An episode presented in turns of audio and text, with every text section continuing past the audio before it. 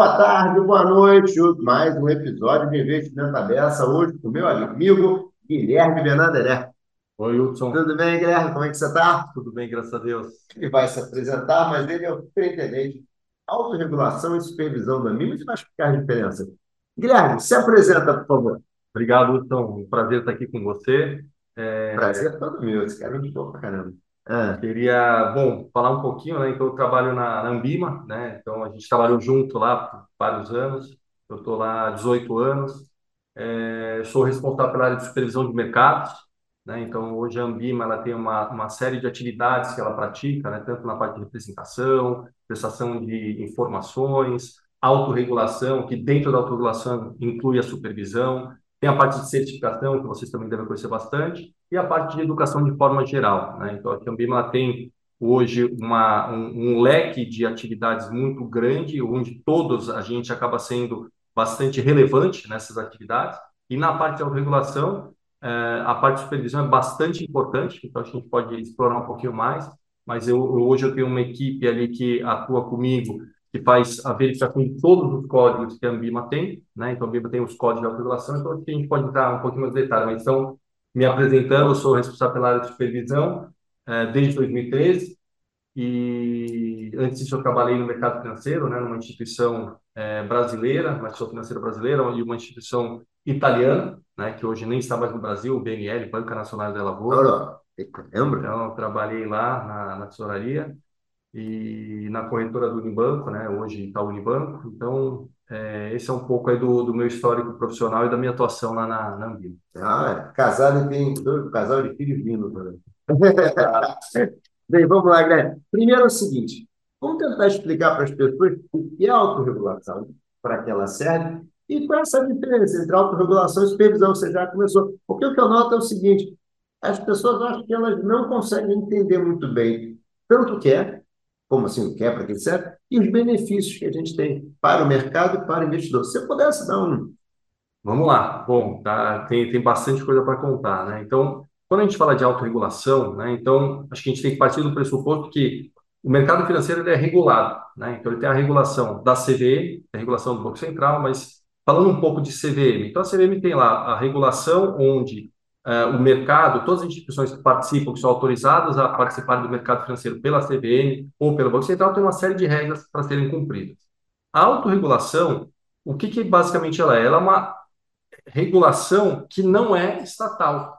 Né? Então, ela pode ser uma, uma, uma é regulação. É né? Regulação do Estado. Né? Exato, tem a regulação. Né? A regulação é algo estatal e você tem dentro da autorregulação a possibilidade de ser uma, regulação, uma autorregulação mandatada, né? Por exemplo, a gente tem o próprio caso da bolsa, né? Então hoje você tem a lei que regulamenta o mercado financeiro, que prevê a possibilidade, né, de ter uma bolsa e dentro disso ela exige que haja uma supervisão, que haja uma autorregulação dessa bolsa, né? Então isso é o que é uma autorregulação mandatada.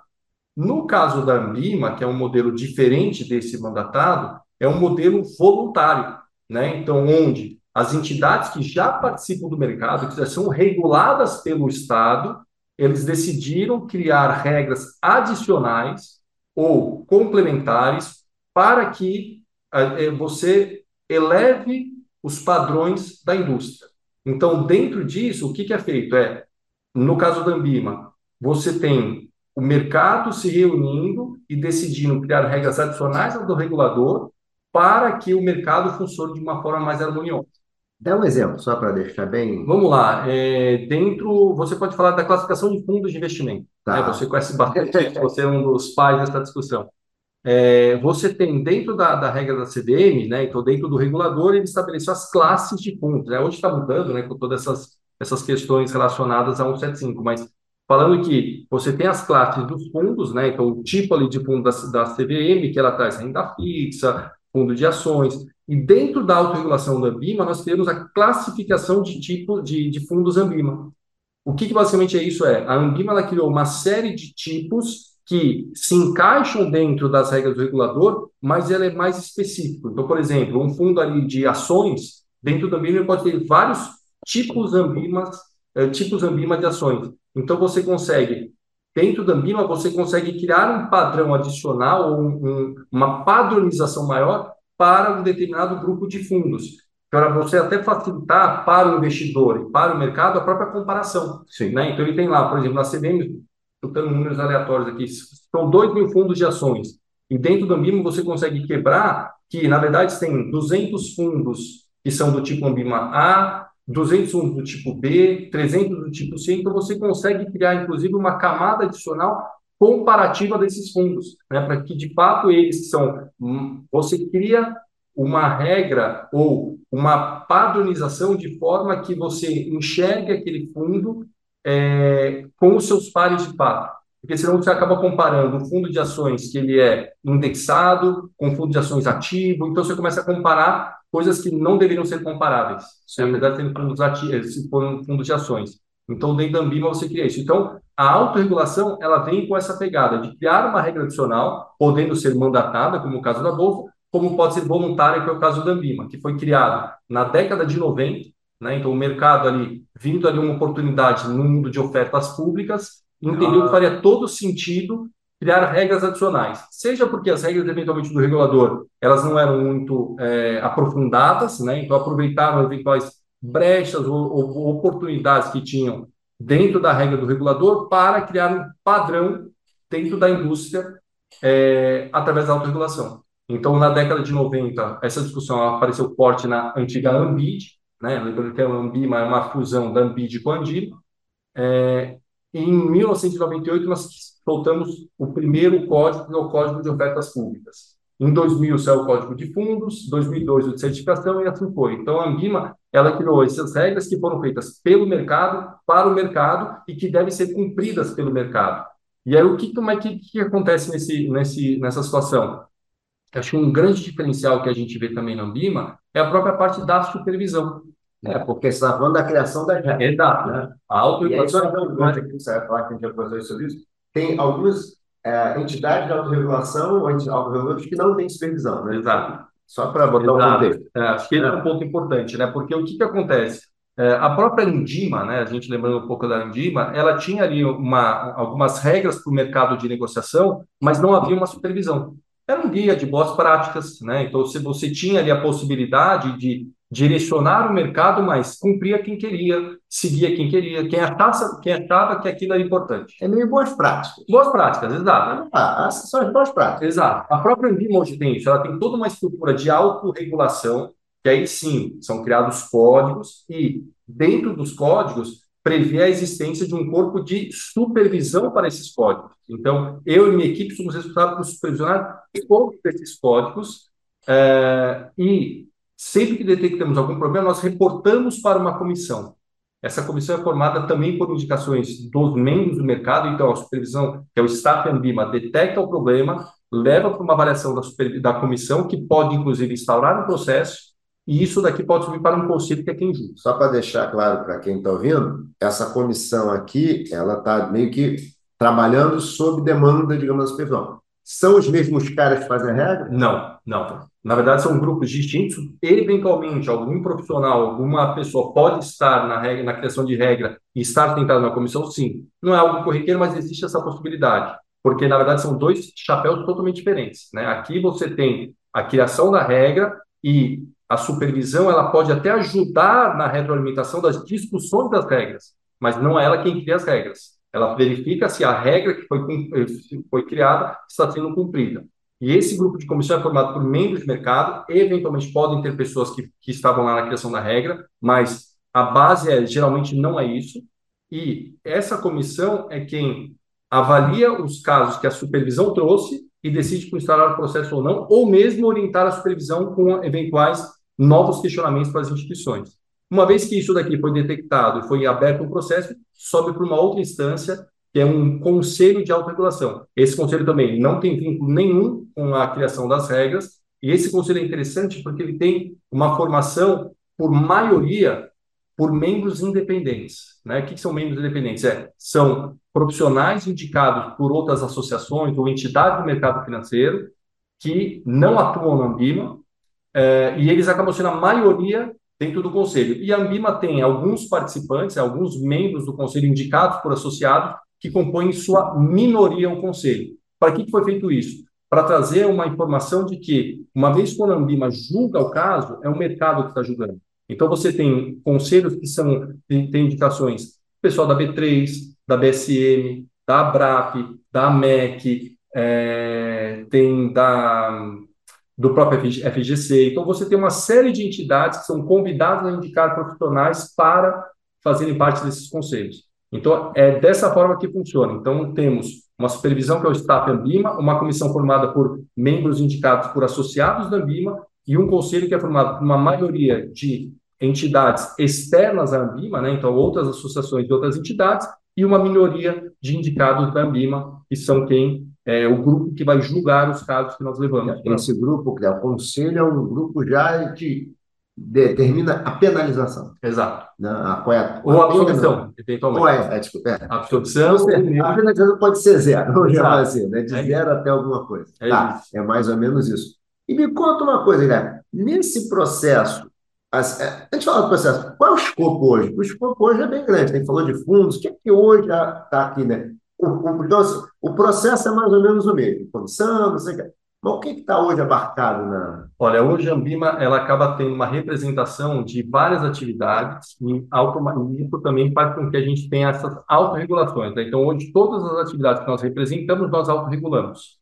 A gente tem a parte de fundos, tanto de fundos 555, né, o antigo fundo líquido, né, certo. e os fundos estruturados. DIC, FIP, Exato, fundo imobiliário. FIP, fundo imobiliário, né. Então, hoje, temos isso dentro do nosso código de administração de recursos terceiros. Temos a parte de serviços qualificados, custódia, controladoria, também nós representamos e fazemos autorregulação. Temos a parte de negociação, que aí envolve toda essa negociação, principalmente de tesorarias, dos bancos tal. Que isso é oriundo, inclusive, da Andima, né? daquelas boas práticas da Andima tá. que gente transformou em uma autorregulação. Ok, então hoje tem supervisão, tudo Hoje tem supervisão, tudo, tudo normal.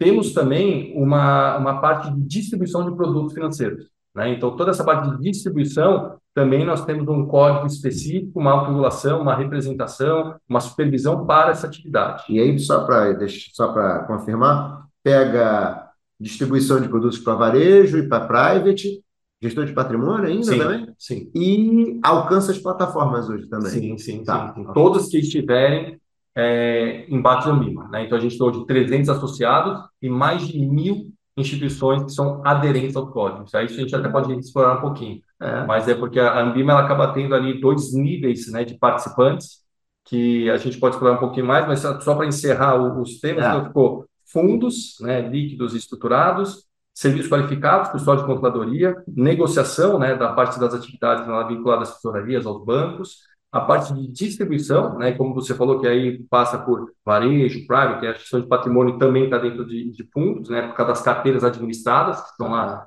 em fundos, a parte de ofertas públicas, que inclusive, além do código que nós temos de autoclassificação, nós temos um convênio com a CDE, né, para fazer uma análise prévia dessas ofertas, e também um código de certificação. Né, então, as nossas obrigações relacionadas à certificação também são previstas no Código de Autorregulação, que as instituições devem cumprir, né, fazer com que os seus profissionais cumpram e a gente supervisiona esse cumprimento. E também é importante destacar que no Código de Fundos, hoje, dentro da atividade de fundos, nós também temos um convênio com a CVM.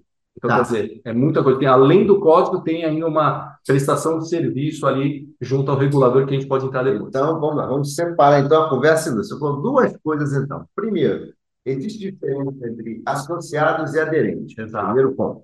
Depois desse, a gente fala da relação entre a Ambima e os reguladores. Por que, como, esse Primeira coisa, temos mais aderentes, mil, você falou, do que é, associados. Por quê? O que tem vantagem desvantagem? Não sei se é a melhor palavra de falar de vantagem e desvantagem, mas por que temos isso? Muito bom. Então, o que, que acontece?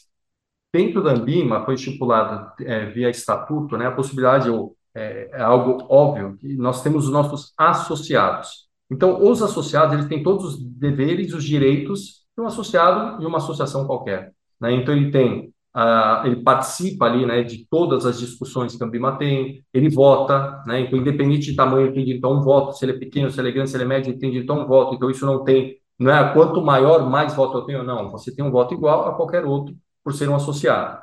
Como benefício ou como direito dele é ele pode participar, ele está nas mesas das discussões da criação das regras.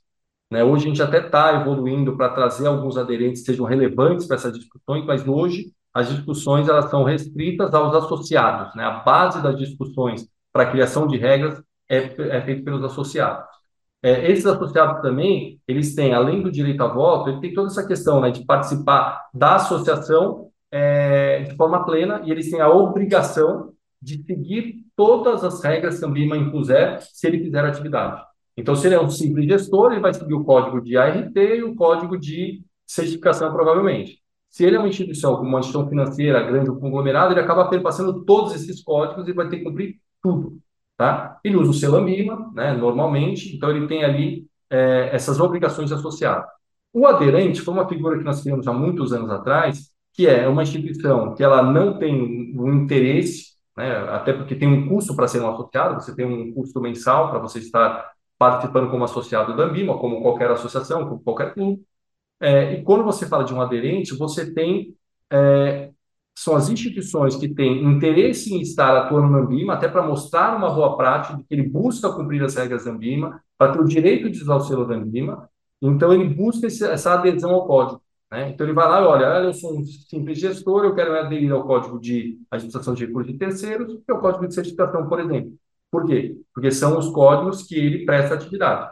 Ah, Como aderente, tem... exato, ele pode eventualmente falar, olha, eu tenho uma outra atividade que eu também faço, mas eu não quero ser aderente a esse código. Ele pode. Por quê? Porque o aderente, ele, ele escolhe quais são os códigos que ele vai seguir. Mas o que, que é muito comum? Os parceiros que vão trabalhar com ele, muitas vezes vão olhar e falar, poxa, mas você faz essa atividade, por que, que você não está no Ambima? Então, é claro que tem o interesse da instituição, mas muitas vezes os próprios parceiros que ele vai contratar falam para ele, olha, é importante você estar no mínimo. É, eu acho que é um mínimo condição de qualidade, né? Exato, é um, é um compromisso de estar cumprindo as regras de autorregulação, né? de saber que existe uma segunda camada de supervisão, por exemplo, em relação àquela casa. Então, a gente tem toda a regulação, todo o regulador atuando em cima daquela instituição, e quando ela tem o selo da Ambima, isso mostra que há uma supervisão sobre ele. Garante que não há problemas? Não, porque a gente não consegue olhar tudo é, 24 horas por dia. Então, o ponto é, existe uma camada ali adicional que vai acompanhar aquela instituição e se detectar algo preventivamente ou pós-fato, algum problema, vai estar atuando.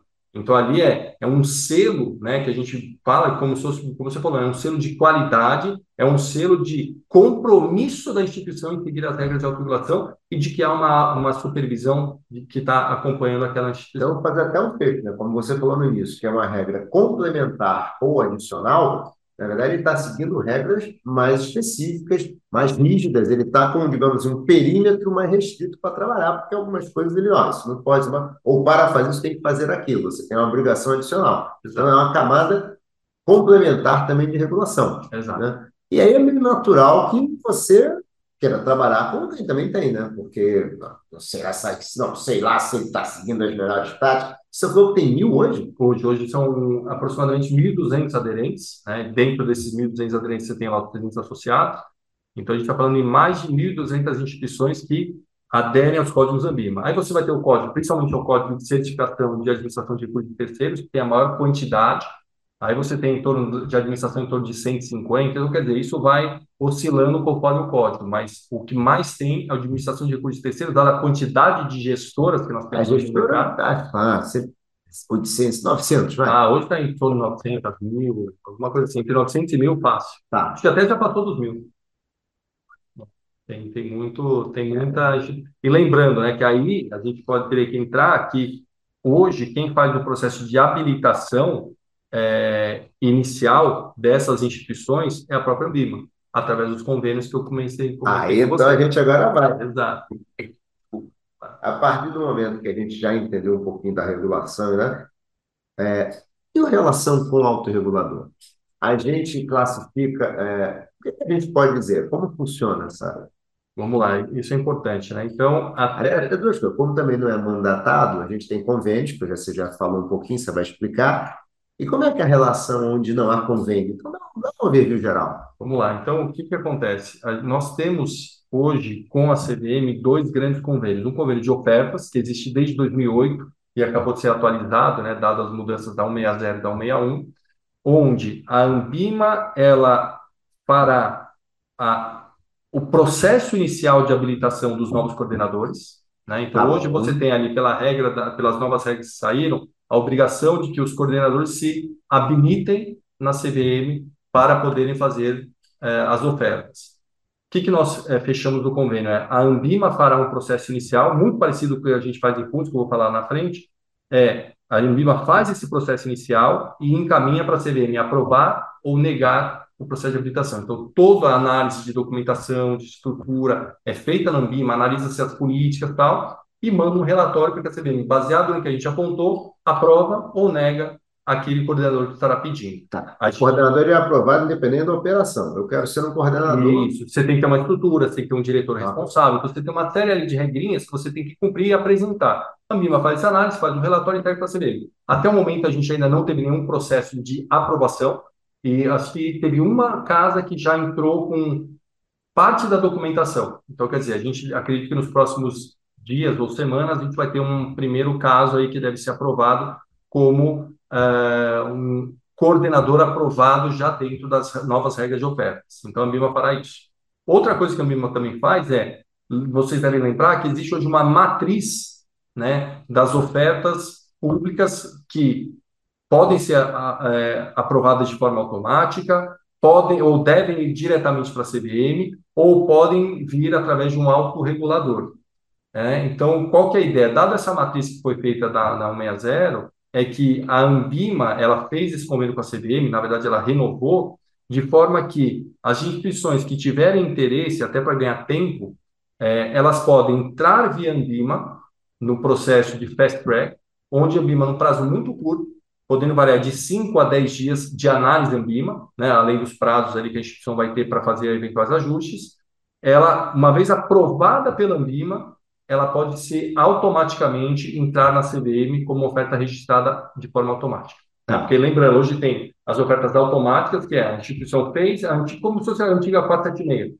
Vai lá, só deposita na CVM. Tem umas que, de, dependendo da característica, do tipo de investidor que vai ser acessado, obrigatoriamente tem que ir pela CVM. E outras que, dependendo do, do tipo de oferta e dependendo do investidor, pode vir via autorregulador, que uma vez o autorregulador dando um ok, você vira automático na CVM. Tá. Esse é o processo. Então, e, e o que, que nós fazemos para esse caso de ofertas é, além de todas essa, essas rotinas, a cada três meses nós temos reuniões com a CVM para reportes, para informações, para alinhamentos. Então, também é importante isso, esse alinhamento que nós fazemos com eles, de forma que a visão da CVM da Ambima seja muito similar para evitar entendimentos eh, diferenciados, de forma que a Ambima fala uma coisa, ou entende de uma forma, a CVM entende de outra. Então, a gente tem isso trimestralmente de forma é, regular, mas também a gente tem as interações do dia a dia. Muitas vezes, até nesse processo inicial de novas regras, a gente liga para a CVM, manda e-mail, né? até para entender, olha, tem aqui uma dúvida que apareceu, algo novo, a gente não sabe como tratar, ou a CBM pergunta como é que vocês estão vendo isso, o que está aparecendo. Então, a gente tem um, um, relacionamento muito bom com o pessoal da SRE e da CEP, né, que são as duas superintendências que tratam disso. Agora a gente também tem, vai ter mais contato com o pessoal da parte de securitização, né, porque também ah, isso entra né, com o Bruno Gomes, a gente vai estar mais próximo deles, e o próprio Maída, dependendo do tipo de fundo estruturado que entra lá, né, a oferta de fundo. Então, a gente acaba tendo ali um contato muito forte. Já na parte de fundos, que é o outro convênio, né? lembrando que o convênio de oferta ele é de 2008, tá foi renovado agora em 2022 para 2023. O convênio de fundos, ele foi até foi uma construção muito interessante, porque nós começamos a fazer o processo de previsão da Ambima na parte de fundos desde o ano 2000, né? E isso foi evoluindo para uma série de ações que a gente foi detectando, fazendo, é, abrindo processo com outras instituições, dependente de tamanho, de nome. Então, assim, a gente nunca tratou aderente de frente associada dentro da supervisão. Para mim, é independente se é pequeno ou é grande, tem que seguir a regra. Ah, mas é uma instituição, olha, é um associado, é a mesma forma. Então, isso foi dando uma credibilidade na nossa supervisão muito grande, porque a gente começou a atuar e a partir de 2008, por uma decisão da diretoria, a gente passou a divulgar os nossos resultados, né, as nossas ações. Então, a gente fazia e era uma informação que estava restrita à Anvima. E aí, quando a própria CVM começou a nos questionar, poxa, mas o que, vocês estão fazendo? Como é que vocês fazem? O que, que vocês estão pegando? A diretoria, em 2008, definiu que, a partir daquele momento, a gente passaria a dar uma, uma transparência para os nossos processos, né, para as nossas atividades de supervisão. Então, se você acessar o site do MIMO, você consegue enxergar todos os casos que nós tratamos desde 2008. né? Então você vai ter lá os processos, os termos de compromisso que foram celebrados pelo, pelo conselho e uma série de questões. E isso foi criando toda essa é, confiabilidade no modelo da Ambima, né?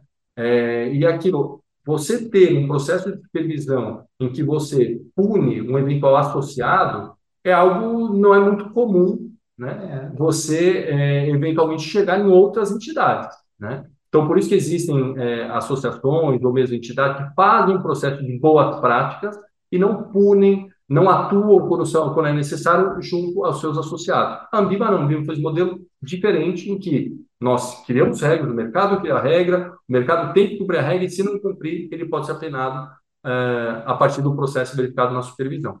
Então, dada essa credibilidade que foi sendo construída, nós também é, passamos a fazer parte da IOSCO, né? A IOSCO é um, uma entidade internacional que acaba congregando lá os reguladores e autorreguladores. Inclusive, o Zeca, que é o nosso atual superintendente geral, ele foi presidente do grupo de autorreguladores da IOSCO por seis anos. Né? E o que, que acontece? E dentro da IOSCO, é, tem ali algumas, alguns princípios internacionais para que você seja reconhecido como, de fato, um autorregulador. E uma das questões para você ser um dos é, autorreguladores reconhecidos pelos princípios da IOSCO, você tem que ter o reconhecimento do regulador do seu país. Tá. E a gente não tinha, né? Porque, como você falou, era uma, é uma ótima relação com a CVM, sempre foi, mas a CVM ela não reconhecia por não ter acesso aos nossos processos, às nossas atividades, por não ter uma ingerência em cima do nosso processo. Tá então foram, feito, feito, foram feitas algumas discussões e em 2018 nós acabamos batendo uma tela e criamos o primeiro convênio para fundos de investimento com a CBM. Então, o que, que basicamente esse convênio é? O primeiro, na parte de habilitação, né? como eu comentei, o de ofertas acabou copiando de habilitação de gestores e administradores de fundos, uma vez que nós, a instituição que hoje quer atuar no mercado de fundos, seja gestor ou administrador, ele entra pelo sistema da Ambima, onde a CBM tem acesso total, né? a CBM tem um acesso de usuário master, em que ela acompanha todo o processo está aqui, mas quem toca o processo de validar as políticas, fazer as visitas, verificar a estrutura, fazer um background check aí de todos os profissionais é feito pela Ambima, que emite um relatório e a CVM, com base no relatório, aprova ou nega aquela instituição. Né? E o outro ponto, que aí foi evoluindo ao longo do tempo, 19, agora em 21 nós também ampliamos, a gente criou alguns convênios com a CVM na parte de fundos, né? a gente chama de anexos, porque a gente tem um convênio mãe, né? Embaixo dele tem um anexo de habilitação, que é esse que eu comentei, e alguns outros anexos. Um deles é para marcação a mercado. Então, todo o processo de marcação a mercado dos fundos, que a gente verifica se eles estão marcando a mercado os ativos de forma correta, nós reportamos totalmente para a CVM. Então, a CVM tá. tem acesso do início do meu processo de verificação até o resultado final, né? através do sistema, e ela consegue acompanhar. Então, tem marcação a mercado, distribuição de fundos. Então, todo esse processo de distribuição que nós verificamos, stability, se o API foi feito de forma correta, tal, tal, tal, a gente reporta também para a CVM. E, por fim, a parte de enquadramento. A gente tem hoje todo esse processo de verificação se aqueles fundos que compram os ativos estão de acordo com o que é previsto no regulamento, nós fazemos, já fazíamos no Ambima, e hoje a gente reporta para a CVM. Então, a gente acabou criando um modelo em que a CVM aproveita o nosso, o nosso trabalho de supervisão de forma muito inteligente, que ela verifica quem eventualmente não estiver no BIMA, para ela pode ser um risco maior. Então, ela pode focar, por exemplo, nessa pessoa que não está no BIMA. São poucos. São pouquíssimos. A gente pode falar que os 99% da, da indústria né, de administradores, administradores e gestores de fundos estão no BIMA. É, o que, eventualmente, até porque alguns não estão por decisão da Ambima ter excluído tá, do processo. Né? Então, também tem isso. Então, é, hoje existem situações em que a instituição entrou na Ambima, a Ambima, dado o processo dela de supervisão, passar na comissão e o conselho julgar, decidiu por uma exclusão daquela instituição. Então, aquela instituição ela continua atuando, mas sem o selo Ambima. Então, a TVM ela pode olhar para aquela instituição mais próxima. Então, você acaba tendo ali um, um uso mais é, consciente da CVM em relação aos recursos que ela tem, porque ela, sabendo o que a Ambima está fazendo, tendo acesso a todo o material e podendo, inclusive, atuar em cima do que a Ambima já fez, que não foi o caso até hoje, ela acaba é, tendo essa tranquilidade que a Ambima está olhando, o material está à disposição dela e ela pode eventualmente até atuar se achar necessário. Na verdade, na verdade, você prestou a sua revisão. É ela só vai agora dizer, a partir disso aqui que já está tudo. A partir desse relatório, vamos dizer assim, a partir de agora penalizar a mais, até mais, né? pode ser, né? Porque dependendo do seu relatório, a Ambima já terá punido. Exato. E quando chegar na CVM vai ter uma segunda punição. Exato. Pode acontecer isso também. É exatamente isso, porque a CVM ela não está delegando, ela não delega nem na parte de ofertas, nem na parte de pontos, ela não está delegando o mandato dela de supervisão. O que ela está fazendo, ela está aproveitando o trabalho que a Ambima está fazendo e, se achar necessário em cima do que já foi feito, ela pode ter ações adicionais. Como você falou, a Ambima pode fazer uma aplicação de penalidade financeira, que a CVM pode entender que aquilo foi pouco, reabrir um processo em cima disso. Até hoje, desde 2018, todos os nossos processos em que nós encerramos, através de termos de compromisso, de penalização, a CVM não fez nada adicional para entender que não foi necessário. Ela entendeu que o que a Ambima fez foi o suficiente. Já foi punido adequadamente. Exato, exato. Mas ela pode, sim, em cima do que a gente é, identificar, fazer alguma atuação. E a gente conversa muito, né? Então, a gente tem um contato muito próximo lá com os representantes da CVM, seja o próprio Francisco Bastos, o Daniel Marreda, né, os representantes da SMI, da TIM, é, o próprio Bruno Gomes. Então, assim, a gente acaba tendo um contato com o pessoal e trimestralmente também nós reportamos os principais resultados e fazemos os alinhamentos necessários, né? E é interessante porque nesses alinhamentos trimestrais participa tanto o superintendente-geral da Ambima, também o Zeca, como o superintendente-geral da CVM, Alexandre Pinheiro. Então, hoje você acaba tendo ali a participação para demonstrar muito isso, né, que é algo tão importante que os superintendentes gerais eles participam para ver o que está acontecendo, para dar as orientações necessárias, para alinhar eventualmente questões que a gente tenha é, necessidade de alinhamento. Então, quer dizer, é um trabalho que tem sido muito fluido e muitas vezes a CVM nos procura, olha, estou com um processo aqui ou estou com uma, uma, uma verificação de uma determinada instituição. Vocês já chegaram a fazer algo ali? A gente mostra para eles se a gente já fez ou não. Se já fez, ela pode já considerar aquilo que foi tratado ou se a gente planou, a gente ainda não, ela pode dar sequência e abrir um processo por lá. Então, quer dizer, é algo muito fluido e o sistema que nós temos hoje facilita muito isso. Porque nós criamos um sistema em 2015 chamado Sistema de Previsão de Mercado, é o SSM, né? Um, é um famoso SSM. Exato, é, é o sonho de consumo aqui, né? Estou na Ambima desde 2005, a gente sempre buscou ter um sistema para troca de informações, porque era muito comum você ter, por exemplo, pedido de informações para processo é, via e-mail. Aí aquele profissional já não estava mais na empresa, aí saiu outro, aí perdia aquele Então, assim, você sempre tinha alguns buracos, era complicado. Então, a gente tirou um sistema totalmente interno, né? Então, foi desenvolvido pela Ambima, né? E hoje a gente tem mais de 5 mil usuários, né? Pessoa física, e mais de mil instituições que são todos os participantes que acabam atuando. É um sistema exclusivo da supervisão, que a CVM, ela acaba sendo um usuário master, dado essas questões que ela tem de convênio, então ela não enxerga tudo, ela só enxerga o que ela tem de convênio com a BIMA, que é a parte de ofertas de fundos. Mas o que ela tem convênio, ela enxerga tudo? Ela enxerga tudo, tudo em real time. E aí o que, que acontece? É, nós, dentro desse sistema, a gente faz os pedidos, faz os questionamentos para as instituições que respondem pelo próprio sistema. Então, a instituição ela consegue ter um log de tudo que já foi respondido, quem respondeu, qual foi a data, quais são os prazos. Quer dizer, é um sistema que ajuda muito o mercado. Hoje, ele, assim, a gente até brinca, não, não sabemos como a gente funcionava sem esse sistema. Ele é um celular, né? Exatamente, é igual celular. Hoje você olha e fala, cara, como é que a gente conseguia ficar sem isso? Porque hoje você tem uma visão geral da instituição e aquilo ali, inclusive, gera indicadores para mim. Né? Eu consigo ali, de forma automatizada, puxar informações da CCM e vão subsidiar minhas previsões no futuro. Eu vou olhar e falar, opa, calma aí. Olha essa casa aqui, está tendo problema nessa, nessa, nessa atividade. Se eu não tivesse o um sistema único, isso talvez pudesse, como já tinha acontecido no passado, você não ter essa visão completa. Né? Então, hoje eu consigo uma visão completa das instituições, dos problemas que elas estão tendo, quais são as atividades que elas têm, porque não é só para um código, vai ser similar, abarca todo. Vou tentar te fazer uma pergunta, só para deixar a coisa clara. Temos o SSL.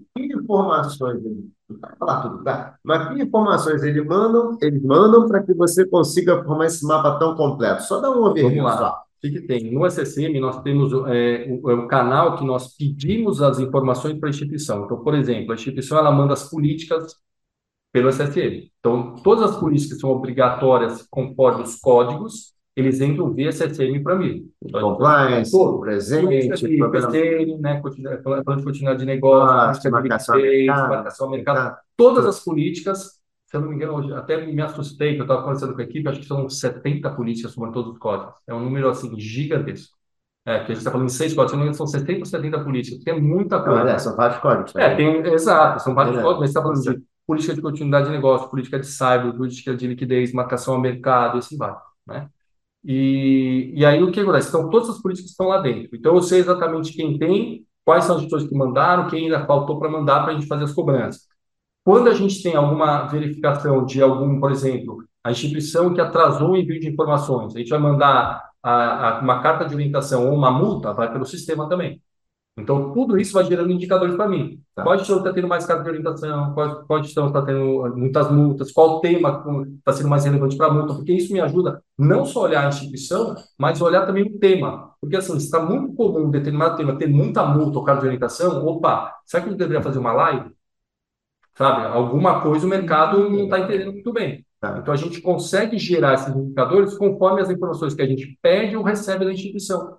Né? E a gente abriu também um canal que a gente chama de Fale com a Supervisão. Então, a instituição ela pode, por exemplo, entrar ali com alguma dificuldade que ela está tendo, com alguma dúvida que ela tem, isso cai para a minha equipe olhar. Né? Isso não Era só um canal único, era só a supervisão pedindo e a instituição tinha que responder.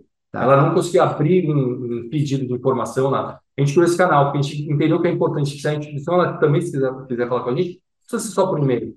Ela pode entrar pelo sistema, faz ali, isso cai para a gente, a gente analisa e responde para a instituição. Uhum. Então, hoje você tem essa possibilidade da própria instituição. Por exemplo, denúncias. Né? Hoje, as denúncias, como é que elas chegavam? Elas chegavam por e-mail ou chegavam por carta e muitas vezes você não tinha a, a identificação completa da situação. O que, que nós criamos? As denúncias, para serem é, aceitas pelo MIMA, como a gente só aceita de gestão participante, tem que vir pelo sistema, porque está todo mundo na CSM. Tá. Então, se entrou pela CCM é porque alguma instituição está dentro da MIMA. Então, a gente consegue enxergar qual Você tinha colocado um padrão lá também, para não botar qualquer coisa. Né? Exato, né? ela tem uma regra que ela tem que cumprir, qual foi o descumprimento que ela está enxergando que alguma casa está fazendo, o que, que ela acha que aquilo descumpre, qual artigo do código que, ela, que ele descumpre, quais são as evidências para isso. Então, tudo isso a gente então, coloca num canal de denúncia que nós criamos na CCN. Então, hoje, todas as denúncias que nós recebemos vêm pelo sistema. Então, eu já garanto na largada que quem está fazendo é alguém participante já não tem mais essa dúvida, né? Se, ah, não, se alguém que inventou um nome, mandou... Não, então eu já garanto que vem pelo... E a denúncia tem que ser fundamentada, né? É qualquer Exato. coisa. Agora, me fala, você falou que recebe... Você falou, não, sabe, você recebe muito mais informação. Tudo Sim. isso, né? Que eles mandam lá, porta diária, eles mandam... É, pelo convênio você tem acesso às informações da serviço. Tudo isso, e aí eu faço o gancho para você falar um pouquinho da nova supervisão, né? Porque, inclusive, outro dia você deu uma entrevista muito bacana no Valor, né? O Valor Invest e tal. Fala um pouquinho, então, dessa novo processo, nova maneira. É uma forma de trabalhar, de é. trabalhando, né? Foi interessante porque 2021 para 2022, é, a gente olhando ali para a nossa estrutura, a gente entende que sempre é possível melhorar, né? Acho que essa é a primeira questão ali dentro da supervisão. Então, é, seja mudança de estrutura, de pessoas, de, de formas de, de trabalhar, é, novas rotinas. Então, olhando muito para novos temas que apareceram no mercado, a gente tinha acabado de olhar para questões de cyber, aí entrou a questão do ESG, aí entrou a questão do cripto, então começa a ter uma série de novos temas e, e o que, que a gente acabava fazendo? A gente acabava correndo para montar uma estrutura dentro da supervisão para poder atuar em cyber, para atuar em ESG, para atuar em cripto. Então, você começava um povo. É isso, eu comecei a ter que criar estruturas para determinadas atividades que estavam sendo incluídas dentro da autorização. Então, nós contratamos uma consultoria internacional, né, a Oliver Wyman, nós fizemos ali uma, uma, uma licitaçãozinha, né, não é bem esse termo, mas a gente acabou falando com quatro consultorias e acabamos selecionando a Oliver Wyman. É, e a ideia desse processo foi identificar quais são as tendências internacionais de supervisão e quais são as dores atuais que temos na, na Ambima como um todo, na parte de supervisão, e mesmo no, nas instituições supervisionadas. Feito isso, a Oliver foi interessante porque ela tinha feito um trabalho um ou dois anos antes que tratava exatamente isso, é a supervisão do futuro, a supervisão do amanhã, né? Supervise the Tomorrow, era o tema que eles estavam é, dessa pesquisa. E nesse trabalho que a Oliver fez, ele buscava uma série de itens que mais de 50 casas de entidades, né, de reguladores e autorreguladores do mundo, é, tinham os seus principais desafios. E eram muito similares aos nossos. Né? E aí, junto com as entrevistas que foram feitas dentro da Ambima de supervisionados pela Ambima, a gente acabou identificando ali uma nova forma de trabalhar, né? olhando muito por uma, uma, uma, uma visão que a gente tem que é, fazer a supervisão e acompanhar muitas tendências. Acho que isso é muito importante, professor, porque se a gente sempre fica no modelo reativo, né? Tem um problema, eu vou lá, pô, aconteceu, eu vou lá, pego, eu olho o filme de como é que foi e atuo em cima da instituição. Então tem que ter uma prevenção. Tem que ter uma prevenção. Primeiro é acompanhar as tendências e tentar, a partir do que você está olhando de tendência, criar uma prevenção.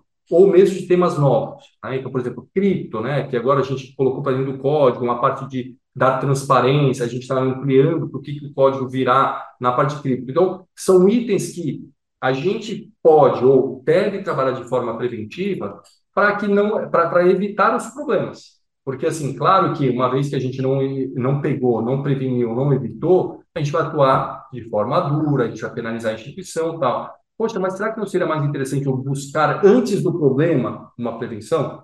Então, a gente acabou criando quatro núcleos. Né? Então, hoje a supervisão do Ambima, né? É, ela, ela é formada por quatro núcleos.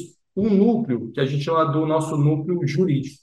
Esse núcleo jurídico ele já existia e agora foi muito foi, foi mais bem formalizado que é o núcleo jurídico que acompanha as rotinas da supervisão e sempre com esse olhar jurídico se tudo que a gente está fazendo está sendo cumprido dentro dos prazos estabelecidos nos códigos, se a formalidade foi atendida, porque isso é muito importante, porque eventuais questionamentos da nossa autorização no judiciário é muito importante a comprovação que a formalidade foi feita, que o, o, o, o livre é, espaço para a instituição se manifestar, a questão do contraditório, onde ela traz os pontos dela, então ela, ela pôde se defender em um eventual processo. Então, tudo isso quem acompanha o nosso jurídico. Né? Então, a gente tá. tem um jurídico dentro da supervisão. Claro que a BIMA tem um jurídico institucional, esse é o exclusivo da supervisão. Nós também mantivemos, aí é um processo também que já é feito hoje, que a gente faz um processo investigativo sancionador. Né? Porque é aquelas situações em que você já detectou um problema, você precisa investigar, aprofundar a análise e eventualmente abrir um processo. Isso era muito como já é feito, como era feito em 2022, né? Essa forma de investiguei, peguei um problema, estou atuando. Os dois novos núcleos que nós criamos, um deles é o de dados, que é muito nessa linha que você comentou, então a gestão de dados e tendências.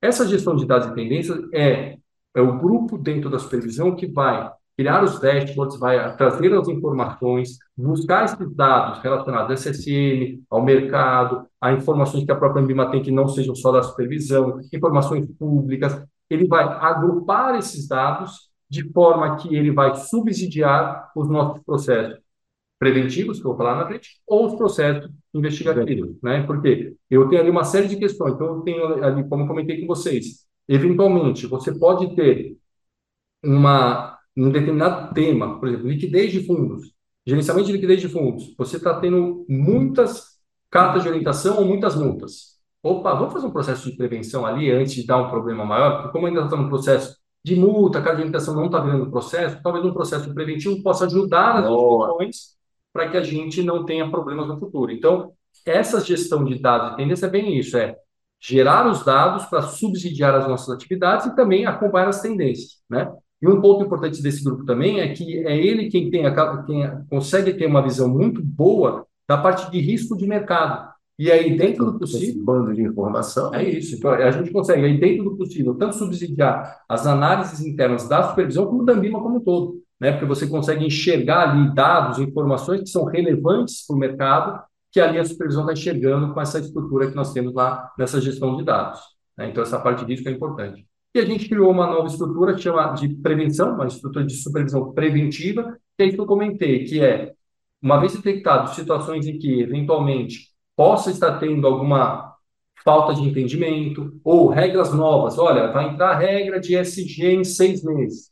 Nesses seis meses, é esse grupo responsável dentro da supervisão de se aproximar das instituições, entender como eles estão fazendo, como é que eles estão se estruturando sobre aqueles temas novos, ou detectar aquelas situações, né, dada a detecção daquelas situações que tiveram um eventual número grande de cartas, de multas, fazer uma live, fazer um, um, uma, algo, um comunicado. Algo pedagógico, didático. Algo mais pedagógico, exato. Pedagógico, didático, né? Então é um processo ali educativo. Tá. Né? E também nesse processo aqui de, de prevenção, que, que nós fazemos? Dado que a gente tem um processo de habilitação e adesão das instituições ou filiação, né? então todos os processos de habilitação, Todas as casas que entram na Ambima, elas têm, os aderentes, eles usam um selo provisório por 12 meses. Tá. E nesses 12 meses, a gente tem um processo de acompanhamento dessas inscrições. Então, essa estrutura de prevenção é quem se aproxima desse, desses novos aderentes. Então, ela vai entender a eventual dificuldade que ele está tendo. Então, uma vez que ele se transformou em operacional, como ele está dentro do prazo de 12 meses, ele fica com um selo provisório. Tá. Então, também é uma da, das obrigações desse grupo de prevenção acompanhar essa instituição dentro desses 12 meses, para orientar o processo educativo, acompanhar, para que aquela nova instituição, que eventualmente tem alguma dificuldade, não incorra em erro ou evite algum processo boa. Boa, boa. Muito bacana, hein? porque o negócio ficou bem estruturado, com a pegada educativa, com chama-se início, meio e fim. É isso. Né? Começa a mudar. É, Começa a mudar. Aí tem tem aqui a investigação. E o jurídico monitorando, acompanhando tudo, sendo transversal tudo. E o que, que é legal aqui, Hudson, também, a nossa ideia é que esse pessoal de dados não enxergue só uma perna de código, ele olha para todos os códigos, né? Porque é aquilo que eu te falei, muitas sistemas de gestão têm vários códigos. Então, eu quero muitas vezes identificar se aquela instituição tem um problema ou algo específico de alguma atividade Boa.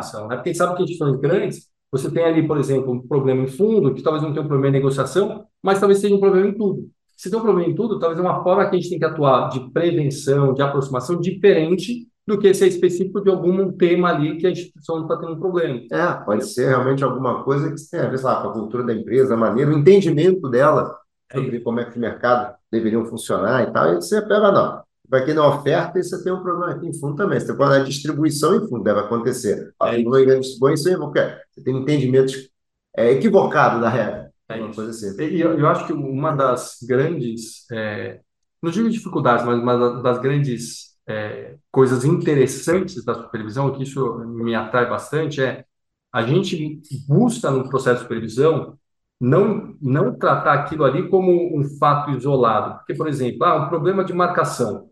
Não, um problema de marcação mercado pode ser um problema exclusivamente por falta de, de uma estrutura adequada, por um entendimento equivocado, ou por trás pode ter algum problema ali de conduta. Né? Esse que é o maior é, é a é. maior arte que a gente tenta construir dentro da supervisão, que é entender se aquele problema é um problema pontual, é um problema específico, é um erro, é uma falta de entendimento ou não, é um problema de conduta da instituição. Né? Então, se é de conduta, né, não adianta muito o processo de prevenção, infelizmente. Né? Então, a, a conduta é ali você acaba tendo que tratar mais no processo investigativo ou mesmo através de um processo, né, que eventualmente pode é, o conselho tomar uma decisão mais dura. Então, de fato, acho que a, a grande arte ali no processo de supervisão é identificar ou tentar buscar e entender se aquilo é um problema isolado, pontual, um problema específico ali ou não é um problema de conduta. Tá, é, porque a conduta assim, contra a má fé não tem muito é jeito. É isso, né? é isso. não tem muito jeito. Né? É, não adianta tentar educar, né? É, uma família para a educação. Guilherme, a gente está chegando aqui no final, vou te fazer a última pergunta. Opa, vamos lá. Porque sabe que é horário, né? Claro. Não, né? Tendências. O que, você acha? Quiser falar do Brasil, de mundo, o que você achar que vale a pena falar? É, é difícil, né? Assim, eu eu estou bastante otimista em relação ao Brasil. Eu entendo que tem um problema fiscal, né? Que está tá sendo é, muito debatido. Tem a própria questão da taxa de juros. É, temos aí um problema mundial na parte de inflação. Acho que isso é. tudo também prejudica aí qualquer movimento aí para a taxa de juros, né? Porque também o Brasil se descolar demais, sendo que no mundo inteiro está tendo uma, uma questão de inflação, não é algo muito é, plausível, mas vamos ver como é que isso é, evolui. É, espero muito aí que as autoridades, as novas autoridades, o pessoal que tenha o poder da caneta e de fato busque, né, fazer um, um bom governo para todo mundo, entendeu? Acho que está indo num período muito polarizado, mas acho que isso tem diminuído um pouco, né, Sim. depois desse, desse fatídico aí, 8 de, de, de janeiro. Mas é torcer muito, né? Acho que assim, é, é torcer muito para que dê certo, que a gente volte a ter bastante ofertas, é, que o mercado cresça, né? Então, a, a, a, aquela coisa, o arcabouço regulatório foi revisto, eu entendo que muito para positivo, então você tem tanto o arcabouço regulatório de ofertas, de fundos, de agentes, agentes autônomos, atuais assessores de investimento, então todos foram revistos. Né? Então, assim, é, você vê uma boa vontade do regulador, uma boa atuação do regulador em relação a esses novos temas, a Ambima também né, se estruturando no que for necessário, revendo as suas regras. Então, eu sou bastante otimista que vai dar certo. Claro, é, não depende só da, da, da, boa vontade, né? Então depende de fato de ações. Então eu espero que, que ações sejam tomadas de forma positiva, né? Que também a gente consiga é, é, ter um país mais é, humano, né? Um é. país mais é, com menos diferenças sociais. Isso talvez seja mais um sonho, né? Não é algo muito menos desigualdade. É isso, né? Menos desigualdade ajudaria bastante. Mas, de uma forma geral, é isso. Acho que o mercado está preparado né, para para vir aí com uma, um, um retorno forte aí de ofertas. Os IPOs agora já podem ser avaliados pelo convênio, que não era previsto. Então, se vierem IPOs, a Ambima já vai poder olhar, vai poder ajudar nisso. Então, quer dizer, estou bastante otimista, estou bastante otimista. Eu acabo sendo um, um otimista aí pelo, para o país, de forma geral. Mas faz muito bem, faz muito bem. Se não tiver otimismo, amigo, já para no caminho, nem segue, né? Exato. Meu amigo, infelizmente temos que acabar. Foi um prazer conversar com Eu você. que de agradeço. Foi ótimo. Muito obrigado. Gente, mais um episódio do Investimento Aberta com Guilherme Bernarderetti falando sobre autorregulação e supervisão. Guilherme, muito obrigado mais uma vez. Obrigado, Wilson. Obrigado, pessoal. Abraço, pessoal. Tchau, tchau.